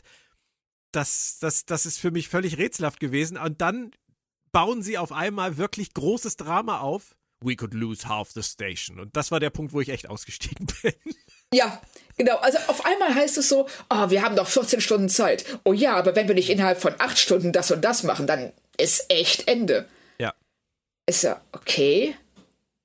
Ja, das ist, das ist, Warum? das ist ein echtes Problem. Da kommen wir äh, auch gleich noch zu mit diesen 14 Stunden. Ähm, das hat dann auch was mit deiner Hausaufgabe zu tun, die ich dir gestellt habe, Oh ja. Claudia. Oh ja. was ich aber wenigstens schön fand an der Stelle, war, dass Cisco einsieht, dass es nicht Q-Stil ist. Also er ist ja offensichtlich der Stilberater jetzt. Er weiß, dass Wasch nicht Picard-Stil ist und er weiß, dass das nicht Q-Stil ist. er hat offensichtlich in irgendwelchen Geheimbriefings gelesen, die wir nicht kennen. Ähm, mir ist aber dann noch was anderes aufgefallen. Odo und Quark. Bisher war fast in jeder Folge Odo und Quark immer so ein Goldmoment. Egal, was in der Folge Ja. passiert ist, wenn die beiden kamen, war es eigentlich immer gut. Und ähm, da kommt diese Unterhaltung, wo es dann auch zum Beispiel heißt, äh, oh, was waren sie diesmal, Odo? So, die Weinflasche oder da musste ich an dich denken, weil du ja sagst hier, der, jeder Alltagsgegen, äh, Alltagsgegenstand kommt in Frage. Ähm, aber eigentlich machen sie hier auch wirklich nur das Gleiche, was sie jetzt schon x-mal gemacht haben. Ähm, sie plänkeln und Odo fabuliert dann noch über Besitz und, und Erben. Und das ist dann wieder dieses Weltbild, was du schon ein paar Mal angesprochen hast, oder? Was er da zum Ja. Besten gibt. Absolut. Also er äh, betont ja immer sein Anderssein. Dass er ähm, dann eben sagt so, ey, ich verstehe überhaupt nicht, warum ihr nur Reichtum anhäuft, immer mehr und mehr und mehr, bis euer ganzes Quartier vollgestellt ist mit Scheiß. Und dann sterbt ihr und dann verkaufen eure Erben, es geht von vorne los. Ja. Und Quark geht nicht darauf ein. Nee. Quark äh, sagt dann einfach nur so, ja, ne, womit kann ich dich denn locken? Es muss da irgendwas geben. Und aber er kennt Odo so gut, dass diese ganze, die ganze Szene eigentlich, die hätte man erwartet von dem, von zwei Leuten, die sich vor kurzem kennengelernt haben. Und die noch abtasten oder die, die ihre, deren, deren Kulturen halt sehr unterschiedlich sind und die sich an die Kultur der jeweils anderen Person herantasten. Ja. Aber nicht Leut, bei Leuten, die sich so gut kennen. Ja, und ich fand halt einfach, dass, die, dass dieser Monolog von Odo über ähm, Vererben und so weiter, dass das so ein Abklatsch war von seinem Monolog über Ehe. Ähm, und dass dieses Angebot von Quark dann mit diesem Latinum-Plated Bucket to Sleep in, was er zu ihm sagt, ähm, wo Odo kurz zögert. Das ist so ein Abklatsch Ja. von dieser Szene, wo Odo darüber nachdenkt, bei Quark in die Organisation einzusteigen. Das ist halt, sie haben im Prinzip zwei Sachen kopiert, die sie schon mal hatten. Nur in dieser Folge haben sie es beides, finde ich, schlechter kopiert. Oder schlechter Ja, gemacht als ha- vorher. Das äh, finde ich auch. Also ich finde immer so ein, so, so so ein guter Maßstab ist, wenn wir die Szene rausschneiden würden, hätten wir irgendwas verloren. Richtig. Und in der Folge, gut, das, das gilt allerdings für die Hälfte der Szenen in der Folge. Wenn du sie rausschneiden würdest, es würde sich nichts an der Geschichte an sich oder am Handlungsablauf ändern. Ja, es ist so schön, dass du das sagst, weil kurz danach versucht es Q nochmal bei Wasch. Ja, genau, genau. Und das ist so, ach weißt du, wenn man das jetzt das Ganze jetzt mal aus der, aus der Sichtweise eines Mannes sieht, tue ich jetzt einfach mal ganz kurz äh, die Verflossene, der man hinterherrennt und sich zum Affen macht. Ähm, Ja, er tat mir echt leid. Weil er rennt ihr Ja. immer wieder in den Weg und sagt, oh, hm, Schatzelein. ja. Genau, und das ist so, und, äh, äh, und er ist da, ist er auch, es ist ein totaler Doctor Who-Moment, wenn er zu ihr sagt, ähm, ich sehe das Universum durch deine Augen so, als wäre es neu, als hätte ich es noch nie gesehen, weil ihm, für ihn ist alles langweilig. Er kennt alles schon, aber es durch die Augen einer anderen Person zu sehen, macht es für ihn auf einmal wieder spannend und neu und ähm, attraktiv. Und das ist ja auch das, was der Doktor immer wieder sagt. Aber hier, wir hätten das in der Szene vorher alles schon abhandeln können. Er sagt es hier ja, also eigentlich sagt er in der Szene davor ja schon dasselbe. Wa Wasch sagt dasselbe. Und nichts ändert sich. Nee. Aber auf einmal gibt er auf. Ja. Aber übrigens, das, was du da gerade gesagt hast, äh, was Q gesagt hat, das habe ich, äh, hab ich gar nicht so richtig realisiert. Aber das ist eigentlich ein sehr schöner Satz. Ein sehr schöner Moment für Q auch. Und ein, ein sehr Ja. schönes Eingeständnis für Q. Also, das ist mir tatsächlich durchgerutscht, aber das finde ich, äh, finde ich durchaus wertvoll. Dass wenn man diese eine Person tatsächlich gefunden hat und sich dann noch traut, das zu artikulieren, das Ja. ist eigentlich sehr hübsch gemacht. Ist es auch. Und deshalb fand ich es schade, dass sie äh, darüber so hinweggehen. noch mehr als hinweggehen. Ähm, es kommt dann ja die Szene, wo er ihr zeigt, was wäre, wenn er nicht wäre. Was totaler Quatsch Ja. ist, weil wenn er nicht wäre, dann wäre sie nicht mit ihm in den Gamma-Quadranten gegangen. Aber davon mal ganz abgesehen, ähm, ist das halt so, weißt du, wenn du dir vorstellst, irgendwie du trennst dich von deinem Macker und der steht dann vor dir und sagt, als letzten, letzten Rettungsanker, der ihm noch einfällt, sagt er, ohne mich hättest du den Porsche nicht. Und die Yacht. Weißt du. Und er stellt sich halt so hin und sagt, ohne mich wärst du haarlos, voller Beulen und würdest gebückt und halbtot durch die Gegend laufen mit grauen Haaren. Das ist genau, das ist der ultimative Horror, graue Haare. und, und vor allen Dingen, als ob es keine Medizin gäbe. Oder wir wissen doch, die Krankenstationen der Enterprise oder auch von Deep Space Nine, die sind ja zu Dingen in der Lage, die weit, weit, weit über das, was wir uns heute vorstellen können, hinausgehen. Aber er tut so, als ob sie dann so eine mittelalterliche alte Hexe wäre. Ja. Und es ist so und albern. Es ist so, er macht sich, er macht sich so zum, so wirklich zum, zum Seppel da. Ja, völlig. Und es ist eine extrem sadistische und auch unnütze Machtdemonstration. Und er trägt noch nicht mal ihren Seesack. Der ist aufgefallen. Der Seesack bleibt auf ihrer Schulter. Also. Oh Gott, furchtbar, gemein. Aber wir haben ja noch ein großes Drama aufzulösen. Denn wir wissen ja, du hast das eben schon gesagt, in 14 Stunden wird die Quelle dieser Stromausfälle dazu führen, dass mindestens die Hälfte der Station kaputt geht. Und die Cardassianer-Scanner, die taugen ja wirklich mal gar nichts. Also, dass wir die immer noch nicht ausgetauscht haben, meine Güte. Ich habe mich an dieser Stelle wieder gefragt, 14 Stunden. Warum kein Schiff zur Hilfe rufen? Also, ja. wenn die Scanner der Cardassianer scheiße sind, okay. Aber vielleicht gibt es ja irgendein Schiff in der Sternflotte, was in Reichweite ist. Und das hat mich zu einer Sache gebracht. Da würde ich dich jetzt mal gerne an die Tafel bitten, Claudia. Ich weiß nämlich äh, aus sicherer Quelle, dass du äh, das neue technische Handbuch zu Star Trek The Next Generation übersetzt hast, gemeinsam mit so einem unmöglichen Kollegen, dessen Name mir entfallen ist. Und da ging es in deinem Part auch an einer Stelle um die Warp-Skala. Das ist korrekt, ja. Die Frage lautet, von wo könnte zum Beispiel die Enterprise D mit Vollwarp-Geschwindigkeit, gibt es das Wort Vollwarp-Geschwindigkeit? Ähm, Genauso mit, wie Vollheitsfaktor. genau, mit, mit Vollheitsfaktor 10, ähm, du weißt, was ich meine, in 14 Stunden angeflogen kommen. Also wie weit könnte sie weg sein, um in 14 Stunden Deep Space Nine zu erreichen? Mit Vollwarp. Also wenn sie mit Vollwarp und also ich sag mal die normale Reisegeschwindigkeit der Enterprise ist Warp 6. Ja.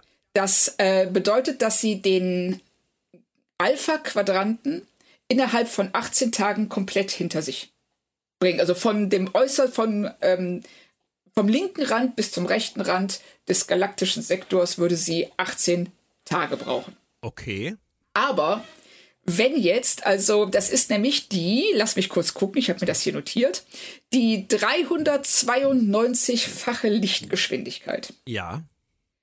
Wenn aber, da sich das ähm, äh, potenziert, ja. haben wir bei Warp 9.6, das ist die Höchstgeschwindigkeit der Enterprise. Ja. Die kann sie nur einige Stunden halten. Ja. In dieser Zeit, was übrigens der 1516-fachen Lichtgeschwindigkeit entspricht, ja.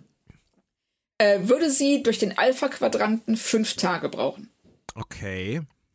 Also, es würde aber voraussetzen, dass sie, also ich sag mal, es ist ja nicht die, Deep Space Nine ist ja nicht am äußersten Rand des Alpha-Quadranten, sagen wir mal, am rechten Rand und die Enterprise oder alle anderen Schiffe der Föderation sind am äußersten linken Rand. Da dürfte ja noch einiges dazwischen los sein. Also würde ich mal sagen, dass wir schon davon ausgehen können, dass ähm, mehrere Schiffe in einer Entfernung von unter einem Tag bei Warp 9. 9,6 ähm, an der Station sein könnten. Vor allem, weil wir ja letzte Folge auch gelernt haben, dass fünf bis sechs Schiffe die Woche anlegen.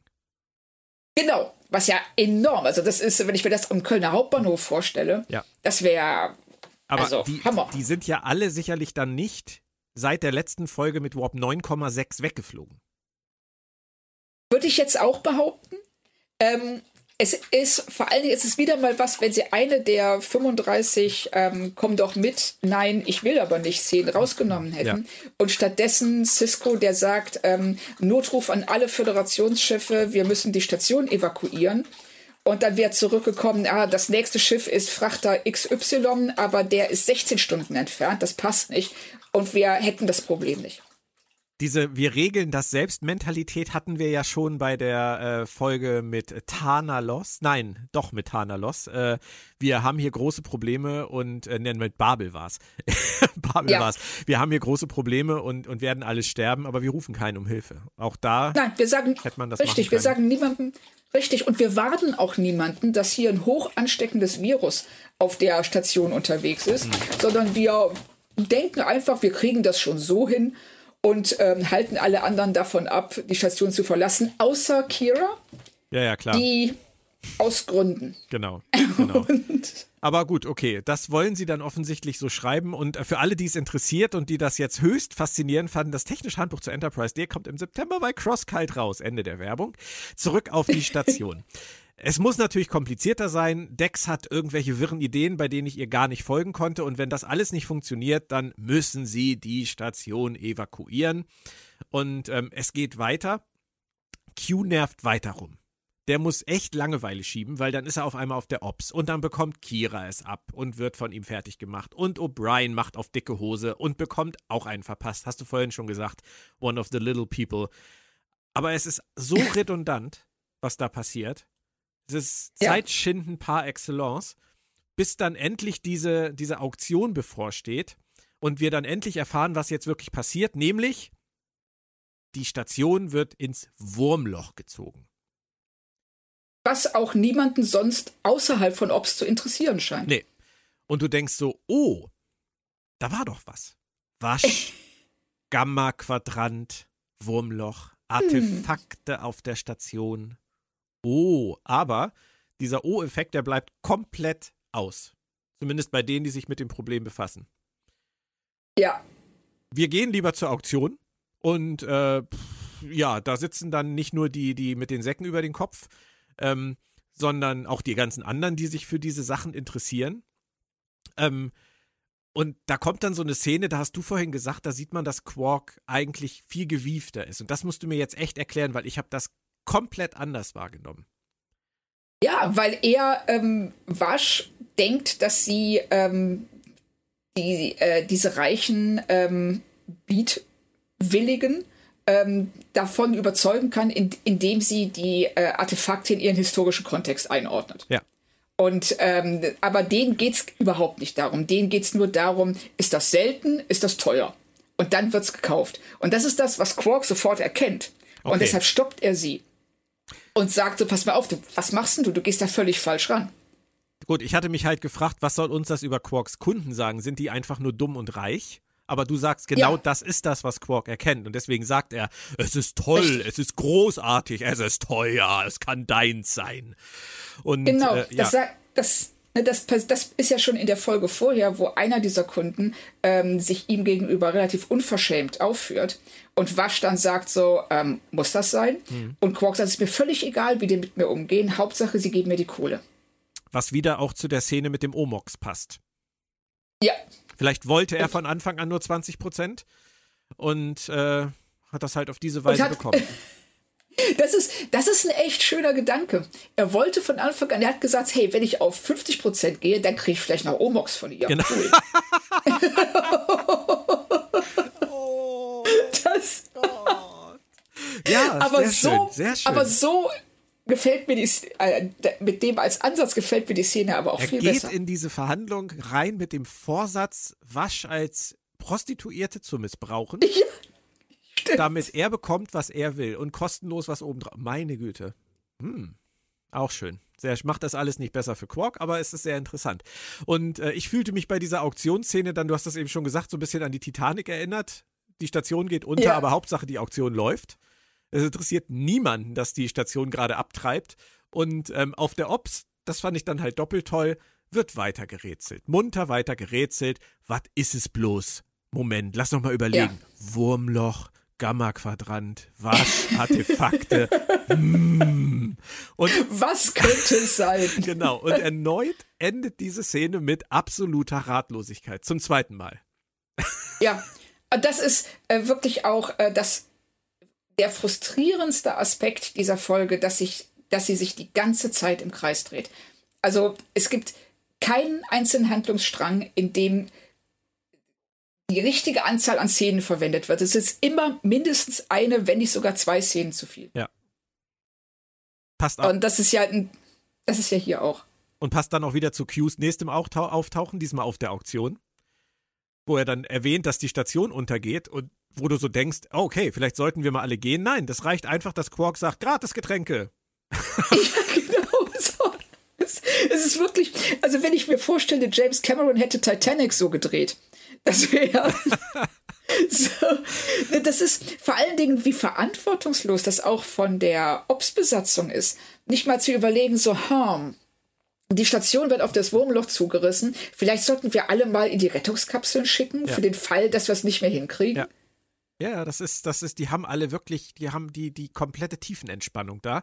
Und du hast eben gesagt, immer ein oder zwei Szenen zu viel. Es geht ja dann genauso weiter. Die sind in der nächsten Szene ja. auf der Ops wieder total gechillt am Rätseln und versuchen mal dies und mal das. Und dann geht's wieder zur Auktion und dann kommt dieses Orb-Dingens endlich. Dieses Orb-Dingens ja. aus dem Gamma-Quadranten, das irgendwie aussieht, als wäre das, ja, wie soll man sagen, so richtig so aufgeladen. Das leuchtet ja auch so. Ja, wie so ein Ei fast schon. Man wundert sich, dass die Station gerade mysteriös Richtung Wurmloch gezogen wird.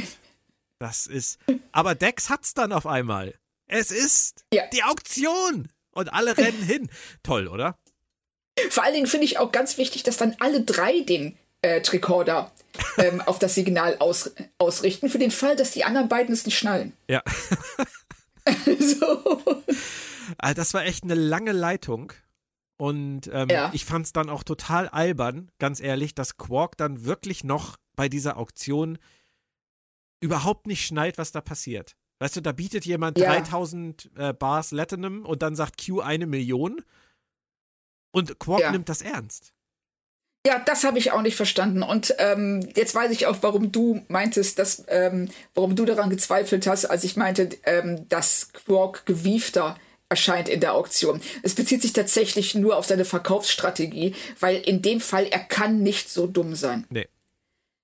Das ist ja eine unglaubliche Menge Geld. Das wird ja dadurch deutlich, dass er schon bei 500 ähm, äh, Bars anfängt, ähm, wirklich Schnappatmung zu bekommen. Und dann sagt jemand eine Million und er sagt nicht, ey, komm, lass den Scheiß, biet, biet was Realistisches, mhm. sondern glaubt das sofort.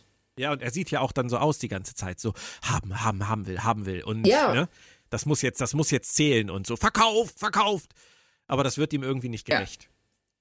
Nein, Gar nicht. Also auch, und wieso sollte dieser Typ, den er nicht kennt, der eine Föderationsuniform anhat, woher soll der eine Million Bars Gold gepresstes Latinum? Latinum? Nein. Latinum. Doch, Latinum. Ich war gerade beim großen Latinum. egal. äh, eine kurzzeitige geistige Verwirrung, aber ich Hoffentlich ist sie es, schnell wieder ich weg. Bessere mich. Ja, ja. ja, das hoffe ich auch. Auf jeden Fall haben sie es dann ja, sie beamen das Ding ins All, das fliegt ins Wurmloch nach Hause und das ist dann wieder mein Farpoint-Moment gewesen. Da haben sie dann den Kreis geschlossen. Und genauso wie auch schon in den Folgen zuvor kommt dann wieder die Station und Cisco sagt, alles kehrt wieder zurück zu normal, alles wird wieder gut. Ähm, das machen sie sich dann auch wieder sehr schön einfach. Quark sagt noch nett äh, Tschüss zu Wasch, das ist auch alles ganz gefällig. Und dann kommt Q und was macht er? Er versucht es nochmal. Ja. und irgendwann, irgendwann war es dann nicht mehr lustig. Also es war nicht Nein, mal mehr auf absurde Art und Weise lustig. Nein, also weil es sich wirklich, es dreht sich nur im Kreis. Dieser, ähm, und da, warum gibt er auf am Ende? Weil es hat sich nichts geändert zu den Dialogen davor. Nee. Es ist exakt derselbe Dialog, aber auf einmal sagt er, nee, jetzt doch nicht. Mhm. Und dann kriegt, also, und dann kriegt Quark noch einen Omox. Dann haben wir das auch nochmal abgefrühstückt. Genau. Da wird sie dann sogar in der, in der Öffentlichkeit übergriffig. in der Bar. Das muss man sich mal überlegen. Ja. Also, das ist schon so ein Moment, wo du denkst, so, sag mal, kriegt die Folge jetzt ab 18 Rating oder so. Das muss einem halt auffallen, das muss einem klar werden. Und mir ist es damals beim ersten und zweiten Mal gucken, ist es nicht aufgefallen. Dieser, Nein, diese, mir auch nicht. Ebene. Also ist man ja vielleicht jetzt heute auch anders sensibilisiert für, aber ähm, eigentlich ist es sehr naheliegend. Und äh, den, den Schauspielpreis des Jahres kriegen dann am Ende für mich nochmal Terry Farrell und Alexander Siddig. Ähm, und zwar beide aus unterschiedlichen Gründen, weil Dex ist in der Bar und Begier kommt torkelnd und gähnend rein. und macht genau Ja, das so gleiche wieder, oder? Stehst du nicht auch jeden Morgen so auf? Ja, vor allem laufe ich dann auch, also ich, ich habe ja hier zum Glück keinen Laden mehr, wo ich hingehen muss, also wie früher, wo ich dann irgendwie bei, an den Kollegen und dem Chef vorbeilaufen würde. Aber ich denke mir halt so, wenn man dann so, wenn man dann so im, im, im Unternehmen ankommt und dann so durch die Gänge läuft und dann so den das ist, ist, schon, ist schon eine spannende Art, sich in der Öffentlichkeit zu präsentieren. ja. Aber ich finde Terry Farrell fast genauso schlimm. Weil was, was macht die denn da? Hat, haben sie vergessen, deren Dialog zu schreiben? Ja, ich glaube auch. Oder sie, oder sie hatte vergessen, oder der Dialog war so peinlich, dass sie gesagt hat, den Mist sage ich nicht. Das ähm, ich, ist nicht nachvollziehbar. Die, also die Szene ist ähm, ganz seltsam. Ja, von beiden. Soll, Ja. Ist natürlich auch wieder irgendwie lustig und, und ach, es ist auch irgendwie natürlich niedlich charmant, könnte man sagen, aber ich fand es an der Stelle tatsächlich nicht mehr. Weder das eine noch das Nein. andere. es ist weder lustig noch niedlich, es ist einfach nur plump. Ist es. Und das ist wirklich schade. ich würde mich zu einem Fazit aufraffen. Ich würde sagen, man kann nichts Besseres tun, als so eine Episode zu verschlafen. Würdest du da mitgehen? Ich bin da so, also ich wünsche mir jetzt im Nachhinein das Fingerschnipsen von Q. das er übrigens in dieser Folge nicht einmal gemacht hat. Macht er das nicht, wenn. Nee, stimmt, du hast recht, das macht er nicht, wenn er Quark Na, Er wegzaubert. macht es nicht ein einziges Mal. Vielleicht irgendwie so eine innere Verweigerung von äh, John Delancey. Ja. Ja. Oder vielleicht ist das irgendwie vertraglich festgeschrieben, dass er das nur in TNG machen darf. Und in Voyager später. Nein, ist mir nur aufgefallen. Fand ich komisch, dass er das überhaupt Stimmt, nicht macht. Den Show-Effekt hatte er nicht recht. nötig. Ja, du hast recht. Okay, also du hättest dir es gerne gespart. Du hättest dir gerne gespart, mit mir äh, 80 Minuten über die Folge zu reden und hättest, bei, hättest beim Schnipsen belassen. Nein, also jetzt, ähm, es hat mir schon großen Spaß gemacht, darüber zu reden, weil man dann ja auch viele Dinge nochmal sehr viel deutlicher bemerkt oder auch auf den Punkt bringen kann, als wenn man es einfach nur für sich guckt. Aber hätte ich die 45 Minuten Folge gebraucht? Ich, nicht so wirklich. Vor allem jetzt schon zweimal in deinem Leben. Richtig. Ja. Es sind schon 90 Minuten. Ja. Fun Fact habe ich noch für dich. In äh, Enterprise, Ja. in Borderland, da gibt es auch einen Obskuren. Der ist Nein, allerdings wirklich? nur im Hintergrund zu sehen. Also er sieht fast genauso aus wie ein Obskurer. Er hat auf jeden Fall auch einen Sack über dem Kopf. Und äh, ansonsten muss ich aber sagen, es fehlt, und da gibt es äh, jetzt mal einen schönen Gruß von mir an so Kollegen wie Christian Humberg und Bernd Perplis und die Kollegen von Crosskite. Es fehlt eine eigene Romanreihe Star Trek Rule. Ich finde wirklich über Rule the Obscure könnte man wirklich richtig was machen. Das würde mich echt interessieren. Oh ja. Also ich äh, wäre ja in dem Fall für ein Rule the Obscure Mandalorian Crossover. Absolut. Die können sich bestimmt gut darüber austauschen, wie das ist. In jedem Fall aus, wie das so ist, wenn man die ganze Zeit sich nicht an der Nase kratzen kann und Ja. so. Und ein kleines Quiz habe ich für dich noch zum Schluss. Das ist echt gemein, Oh, oh. weil es ist echt schwer. Ähm, und deswegen sage ich auch jetzt schon vorher, ich hätte es nicht beantworten können. Deswegen ist es überhaupt nicht schlimm, wenn du es nicht beantworten kannst, aber- weil ich hätte es auch nicht geschafft. Aber ich finde es spannend. Okay. Es gibt vier Charaktere, die in TNG, DS9 und Voyager aufgetreten sind. Und drei davon Uff. sind in dieser Episode dabei. Und du sagst mir jetzt, wer diese drei sind, die in TNG, DS9 und Voyager aufgetreten sind und welche vierte fehlt in dieser Folge. Ähm, Q? Ja, Äh, O'Brien? nein, Nee? Nee. O'Brien ist in Lower Decks, stimmt. Ähm, okay, sag's. Das dauert zu lange. ich würde fast sagen, das lassen wir mal unsere Hörer nachschlagen. Ja, oh. Und Genau. äh, mal gucken, ob es jemand rauskriegt. Ich möchte auf jeden Fall den Tipp geben, dass ähm, Morn noch dabei ist. Q war richtig, Oh. Morn ist auf jeden Fall dabei, aber der dritte, den dürft ihr jetzt mal selber rauskriegen. Und der vierte, der in diesen ja, drei Serien dabei ist und hier fehlt, ist Gul Evek. Aber da wäre ich auch niemals drauf gekommen. In tausend Jahren nicht. In tausend Jahren nicht, genau. Nächste Woche geht's weiter mit der Episode Dex, die auf Deutsch etwas äh, konkreter wird. Der Fall Dex. Ähm, wir hatten gerade gesagt, Harry Farrell, Schauspiel und so weiter ist jetzt noch nicht immer so toll gewesen. Was sagt dein Bauch über die Folge? Ähm, untere Mittelklasse? Ja, So vom Gefühl her ja? würde ich das auch sagen. Ich, ich habe mich damals, das weiß ich noch, habe ich mich nach der Folge gefragt, ob Terry Farrell in der Lage ist, diese Rolle zu tragen. Weil oh. das ja die erste Folge war, wo es wirklich um sie geht. Und ich fand sie damals, das weiß ich noch, fand ich sie schauspielerisch wahnsinnig passiv.